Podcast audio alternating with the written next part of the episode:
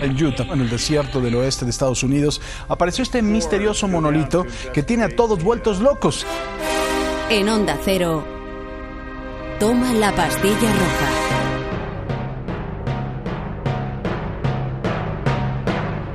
Tal? Soy Juanma Ortega y cuando tenía apenas cuatro años, a mi padre se le ocurrió la genial idea de llevarme al cine a ver de estreno una película que se llamaba 2001, una odisea en el espacio. El flash que pude tener de ver aquella tecnología, de ver aquel espacio, de ver aquel, aquello tan, tan grande, tan enorme, tan, tan impensable en aquella época, me marcó para siempre. Y no he parado de rodearme de tecnología y de soñar con las estrellas. Un equipo de biólogos que sobrevolaba la zona descubrió esta estructura de unos 3 metros de altura. Se desconoce el motivo y la forma en la que ha llegado hasta allí. Que si ovnis, que si una obra de arte, que si es el botón de reinicio del 2020. En las noticias ha aparecido de pronto un monolito, pero no ha aparecido envuelto en magia, envuelto en... eh, No, no, no, de pronto en mitad de una zona en la que prácticamente no había nadie y además ha aflorado de una forma muy parecida a la que aparece en varias secuencias de la película 2001 en una edición al espacio. La primera de ellas en el minuto 15 aproximadamente cuando los supuestos predecesores del homínido, esos monos que aparecen durante los 22 primeros minutos de película,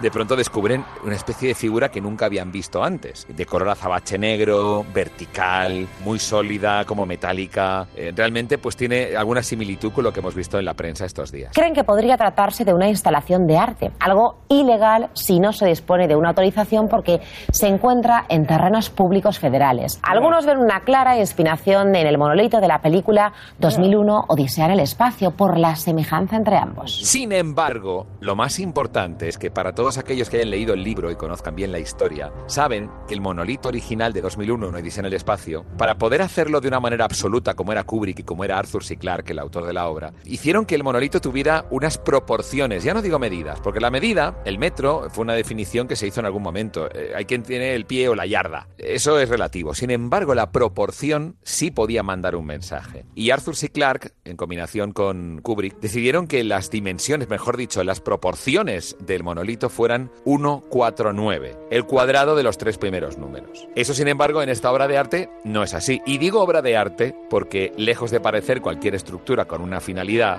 bueno, lo más plausible, y según está apuntando la prensa recientemente, se trata de una obra de arte, de alguien que quería precisamente antes de su muerte dejar algunos legados en lugares ocultos y que con el tiempo luego se fueran descubriendo para sorpresa de todos. Y así lo ha conseguido.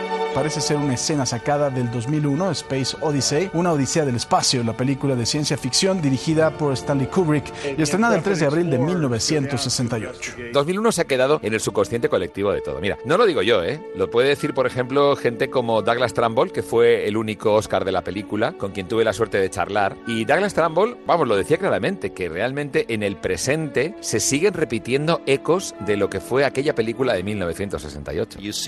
Puedes ver mucho de 2001, una odisea en el espacio, en diseño todavía hoy. Pero también es muy perturbador que 2001 llegara y que el hombre todavía no haya pisado Júpiter. Todavía no hemos tenido contacto con los aliens, públicamente. Lo más curioso de todo es que cuando se estrenó en 1968 solo quedaban las primeras filas. O sea, la gente, el día del estreno en Washington, de hecho, se fue todo el mundo del cine. Y quedaron solamente las primeras filas y de hecho eran las únicas que se llenaban en los cines, las primeras filas, porque les gustaba la, famosa escena final en la que aparecen unas figuras geométricas, que en aquel momento no había esta- este tipo de entretenimiento digital, ni había estas cosas que ahora te colocas unas gafas de 3D y te metes en un mundo virtual, ¿no? En aquel momento no había nada parecido. Entonces las primeras filas se llenaban de hippies que les encantaba flipar y volar con la escena final de 2001. Y gracias a eso, las salas de cine la continuaron poniendo. Si no, se hubiera quitado a la primera semana. Entonces, claro, ha sido con el tiempo cuando esa megalomanía tan grande de, de- de Kubrick ha conseguido poco a poco irse instalando en nuestro subconsciente colectivo hasta que son innumerables y las referencias a 2001 en un montón de películas, incluso en mobiliario, en estética, en diseño, en, en un montón de cosas. ¿no? Te lo va a confirmar nada menos que Keir Dullea, que nosotros le llamamos Keir Dulea, que es el protagonista, el astronauta Dave Bowman de 2001.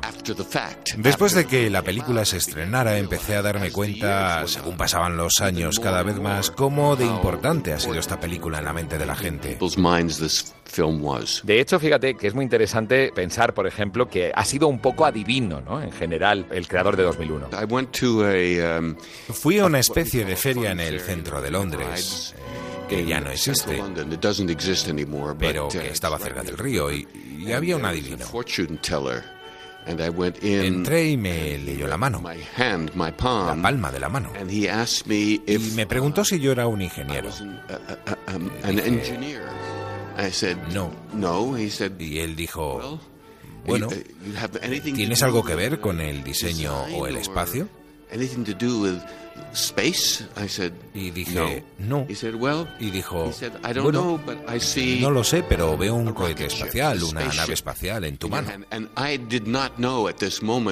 Y no lo supe en ese momento, hasta tres o cuatro semanas después que iba a hacer 2001.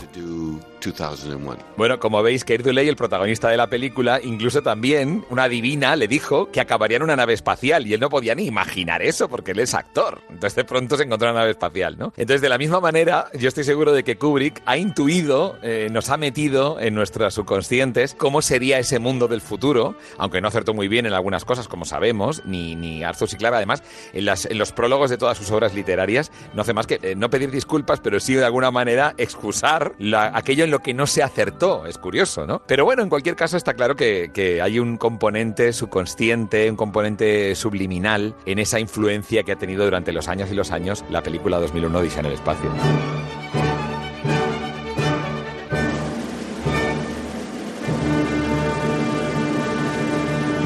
Onda Cero. Toma la pastilla roja. Un podcast de ciencia ficción, cine y futuro.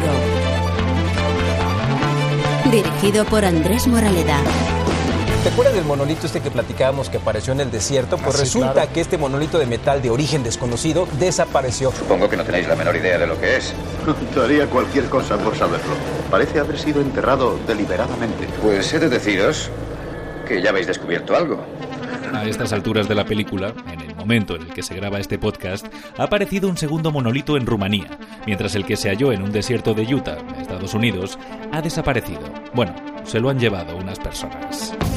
De momento este tema no tiene mucho más recorrido, por mucha teoría de la conspiración que podamos formular aquí, pero sí que es una buena oportunidad para hablar de la película que nos recuerda el monolito.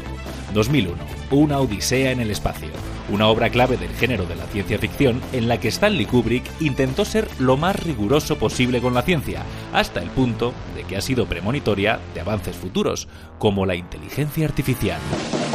¿Qué supone el superordenador HAL 9000 para la inteligencia artificial? ¿Una ensoñación distópica? ¿Un pionero de la ficción o también de la realidad?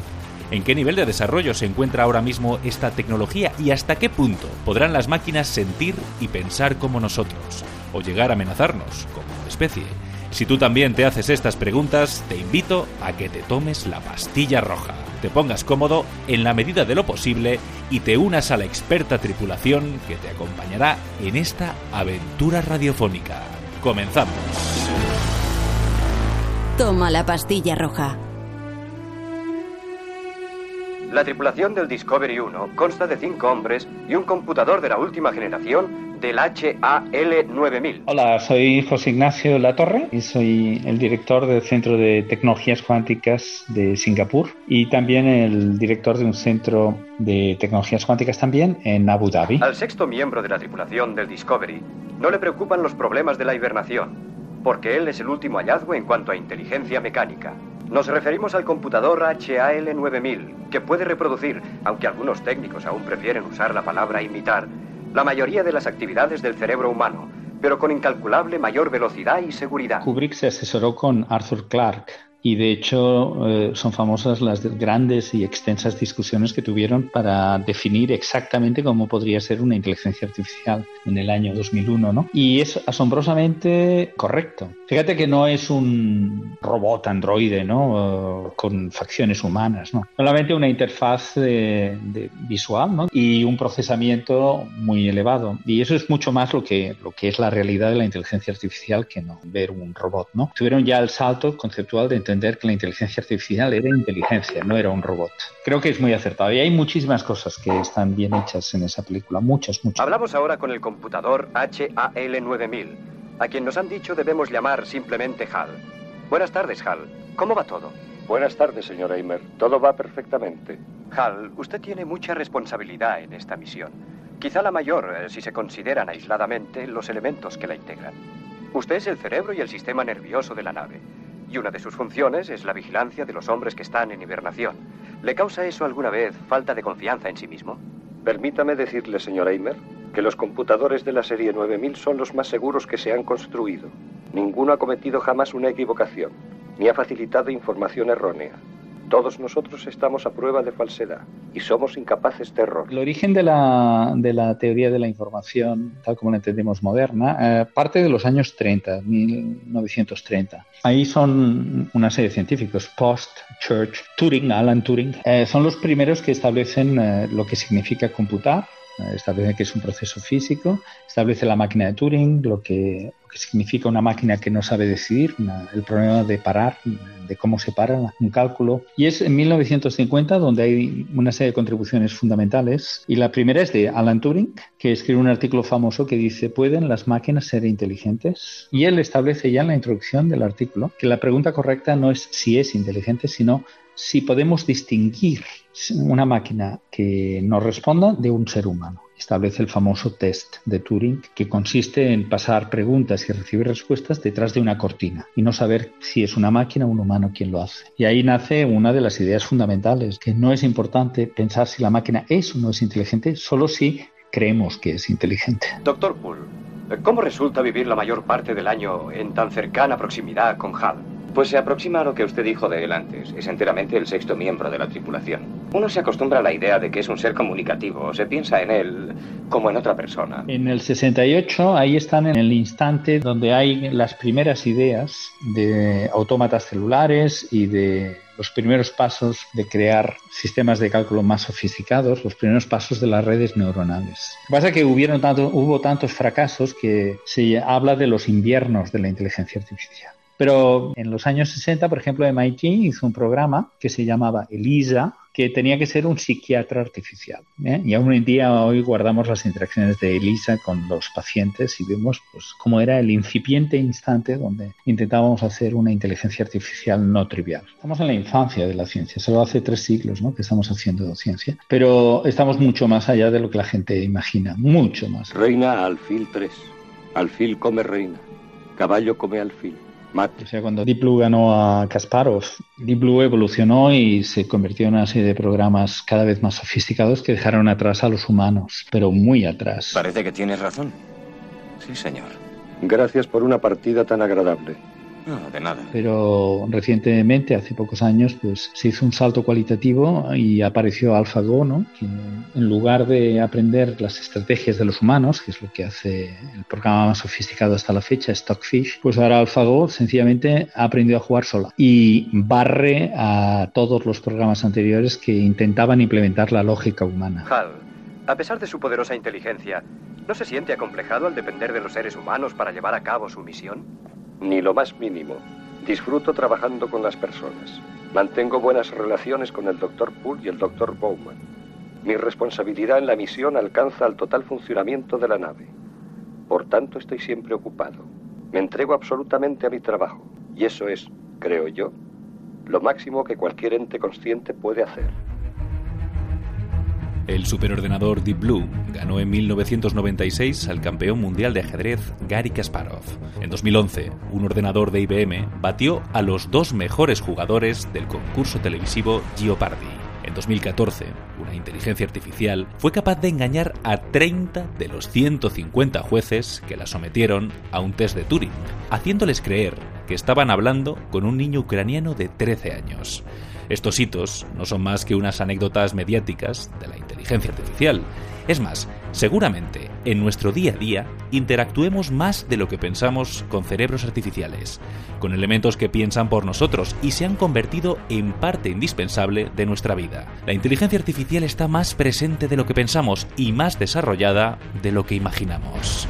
Sí, hay progresos vertiginosos en el lenguaje natural. Ahora, por ejemplo, hay redes neuronales que con 5 segundos de tu voz pueden imitarla. Hay asesores jurídicos, hay asesores para empresas, para medicina, hay educación, hay inteligencia artificial aplicada a acompañar a gente mayor. Hay todo tipo de problemas de logística que se atacan hoy en día con redes profundas, reconocimiento de imágenes. Es un mundo que ahora mismo está desquiciado. Las facultades de ciencias de computación son los que crecen más rápidamente en toda la Tierra. Estamos viviendo una transición, lo que pasa es que en el día a día la gente pues lo único que ve es que ahora el teléfono eh, sabe mucho más que antes y le entiende mejor, pero no es consciente de todo el aparato matemático que subyace detrás de este progreso. Ninguno ha cometido jamás una equivocación, ni ha facilitado información errónea. Una de las ideas fundamentales de, de, que el test de Turing, en toda su sofisticación, es muy difícil de pasar, pero en versiones suaves es fácil.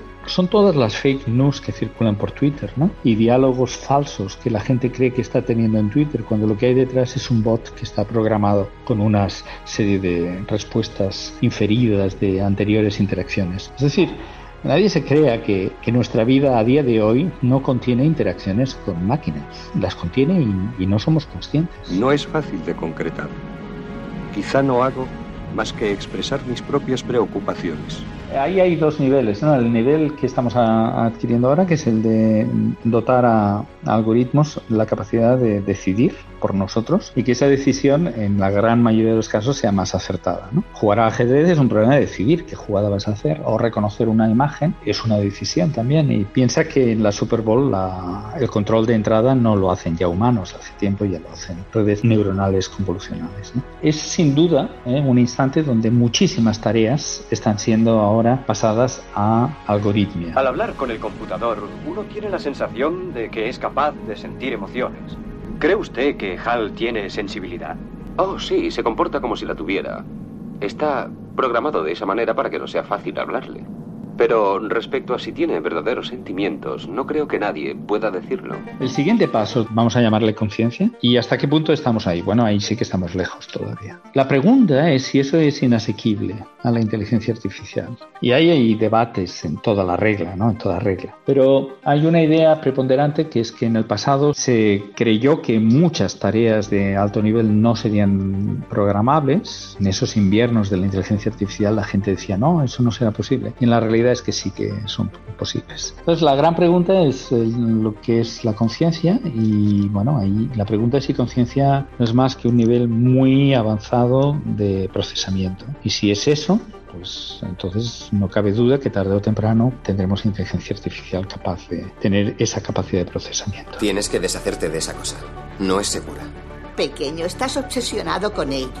Tienes demasiado miedo. ¿Podemos hacer que una inteligencia artificial sea una buena compañera de una persona mayor hoy en día? No solo podemos, sino que esto es un tema de investigación. Una persona mayor maneja un vocabulario de unas 1000, 1500 palabras. Los temas son siete temas, no hay más. ¿Se puede hacer un diálogo que tiene sentido para la persona mayor? Sí. ¿Puede una inteligencia artificial hablar en temas profundamente de verdad, de sentimientos, como una persona, de forma no trivial? A día de hoy todavía no. Yo creo que es capa por capa, ¿no? Ahora estamos en esa, también se está trabajando mucho en educación de niños, con inteligencia artificial, que también da un poquito de vértigo, la verdad. Y poquito a poco llegaremos a las capas emocionales. Abre la puerta de la cámara de las cápsulas, Hal.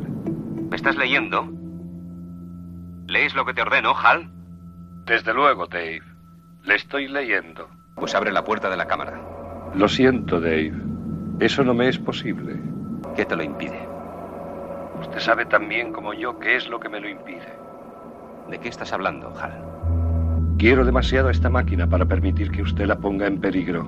No acabo de entender a qué te refieres. Sé que usted y Frank estaban planeando desconectarme. Y eso es algo que yo no puedo permitir que suceda. Bueno, la maldad se programa fácilmente, ¿no? Tú pones una pistola en manos de una inteligencia artificial en un supermercado y programas que cada persona que entre le pegue un tiro. Es muy fácil programar la maldad, ¿no? Y también el bien. ¿Sabes que hay el test de Turing moral? Ya. Y eso es muy fácil pasarlo porque es trivial decir las cosas correctas, ¿no? ¿Hay que preservar el medio ambiente? Sí. ¿Hay que cuidar a los mayores? Sí. Es muy fácil eh, dotar a una inteligencia artificial que responda correctamente a las preguntas morales. Es. ¿no? Lo que no es evidente es cómo tratar temas que tienen que ver con la naturaleza de los humanos. ¿Qué podemos hacer? No tenemos muchas alternativas. No creo que tengamos ninguna. En el abril del 2019 hubo la primera directriz europea que tiene varios capítulos y en el segundo capítulo se establecen siete grandes líneas que debe obedecer la inteligencia artificial como explicabilidad, ausencia de sesgo, responsabilidad de las personas que la programan. O sea, hay siete principios y luego incluso el capítulo 3 incide en la verificación de que esos principios están bien implementados. Pero no solo eso, por ejemplo, en España ya se ha conformado hace unos meses el grupo de, para reflexionar sobre la ley de, que ha de regir la inteligencia artificial en España y ya se está, ya hay documentos bueno, que intentan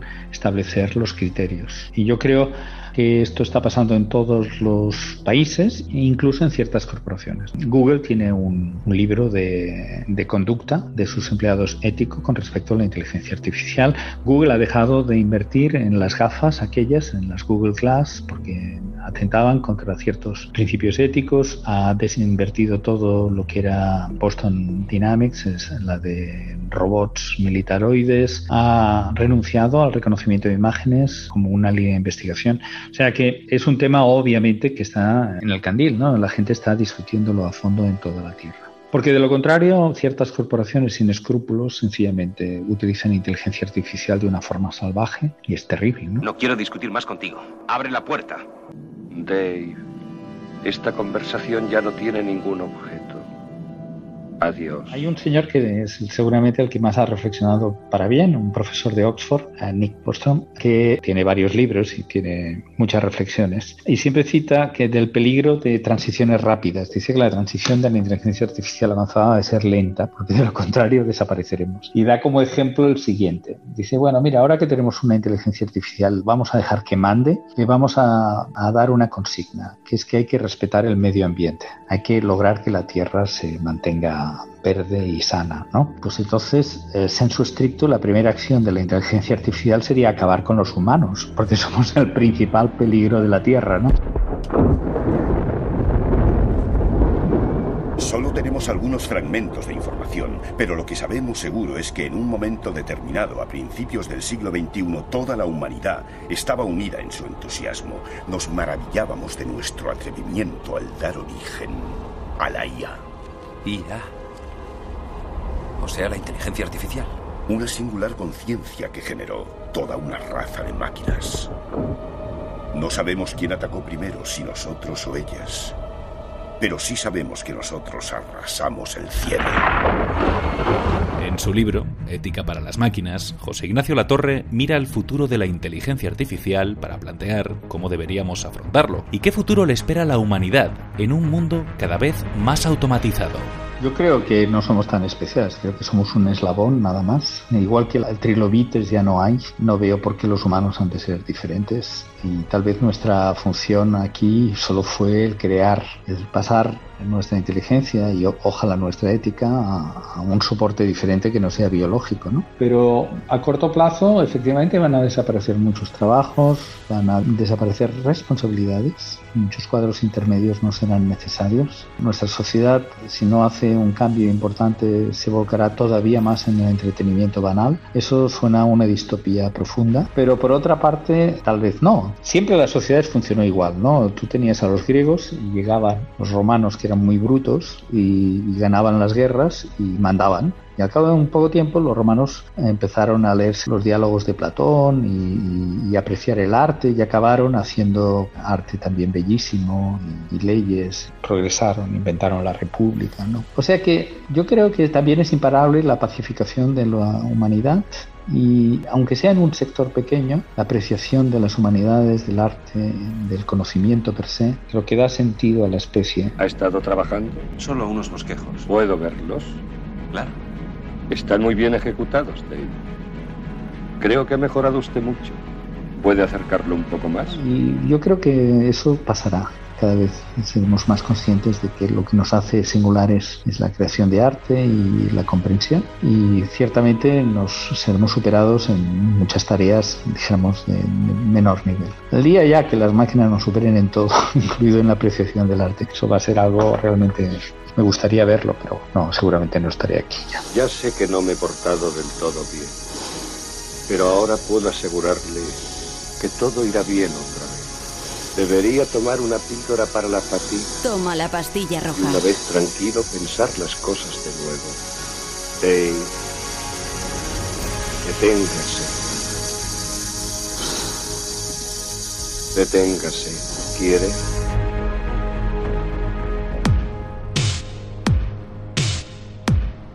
Y ahora los créditos.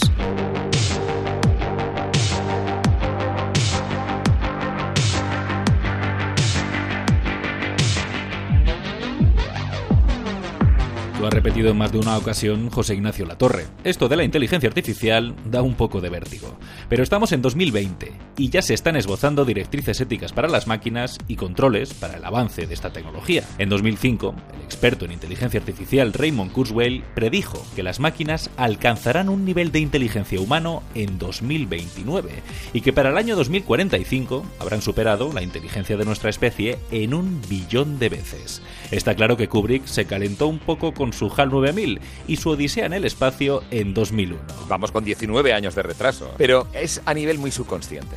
O sea, yo mi conclusión es que esto ha calado de una manera inconsciente, que es exactamente lo que quería Kubrick más que Arthur C. Clarke. Arthur C. Clarke es un científico, es el hombre que descubrió los satélites artificiales, eh, los inventó y los, los plasmó, y es un, un, gran cerebro, ¿no? Desde una parte de lógica. Kubrick, sin embargo, era un soñador, eh, era un hombre con unas ansias de, profundizar en lo más hondo del ser humano. Le parecía que el ser humano era incluso más eh, inescrutable que las estrellas, ¿no? Y de hecho, no existe una explicación lógica para 2001, pero en realidad la imagen que quería transmitir eh, Kubrick en la película es algo surrealista. Algo que vaya no al hemisferio izquierdo, sino al hemisferio derecho del cerebro. Que vaya a la parte eh, no lógica, que nos influya de una manera subconsciente. Y es justo lo que ha conseguido.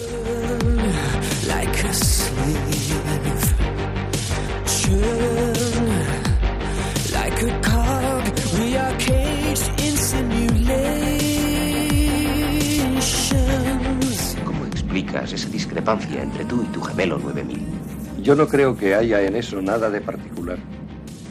El fallo debe ser atribuido solo a error humano. ¿Por qué todo siempre es en términos de distopías? ¿Por qué siempre todo lo formulamos con un lenguaje negativo y siempre prestamos mucha más atención a la violencia que no a los éxitos de la humanidad de verdad? No puedo asegurarlo, pero creo que algo extraño hay en él. Hemos hecho que la maldad domine los medios de comunicación, cuando si fuera así, nuestra sociedad sería invivible. Afortunadamente, el 90 y muchos por ciento de los humanos son gente buena y pacífica, y eso siempre lo ignoramos. ¿no?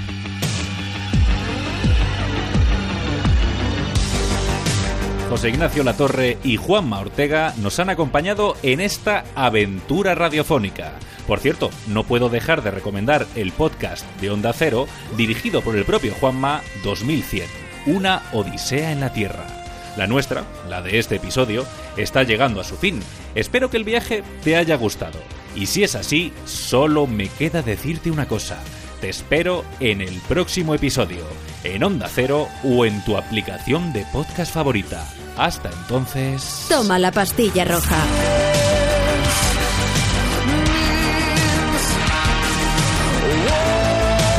Un podcast de ciencia ficción, cine y futuro.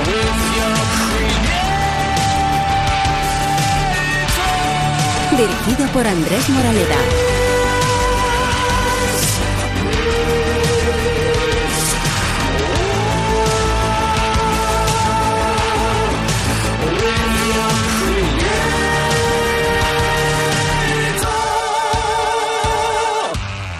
Estas son unas instrucciones grabadas antes de su partida. Por razones de seguridad, han sido conocidas a bordo durante la misión solamente por su computador HAL 9000. Ahora que están en el espacio de Júpiter y con toda la tripulación reanimada, pueden enterarse. Hace 18 meses se descubrió la primera señal de vida intelectiva fuera de la Tierra.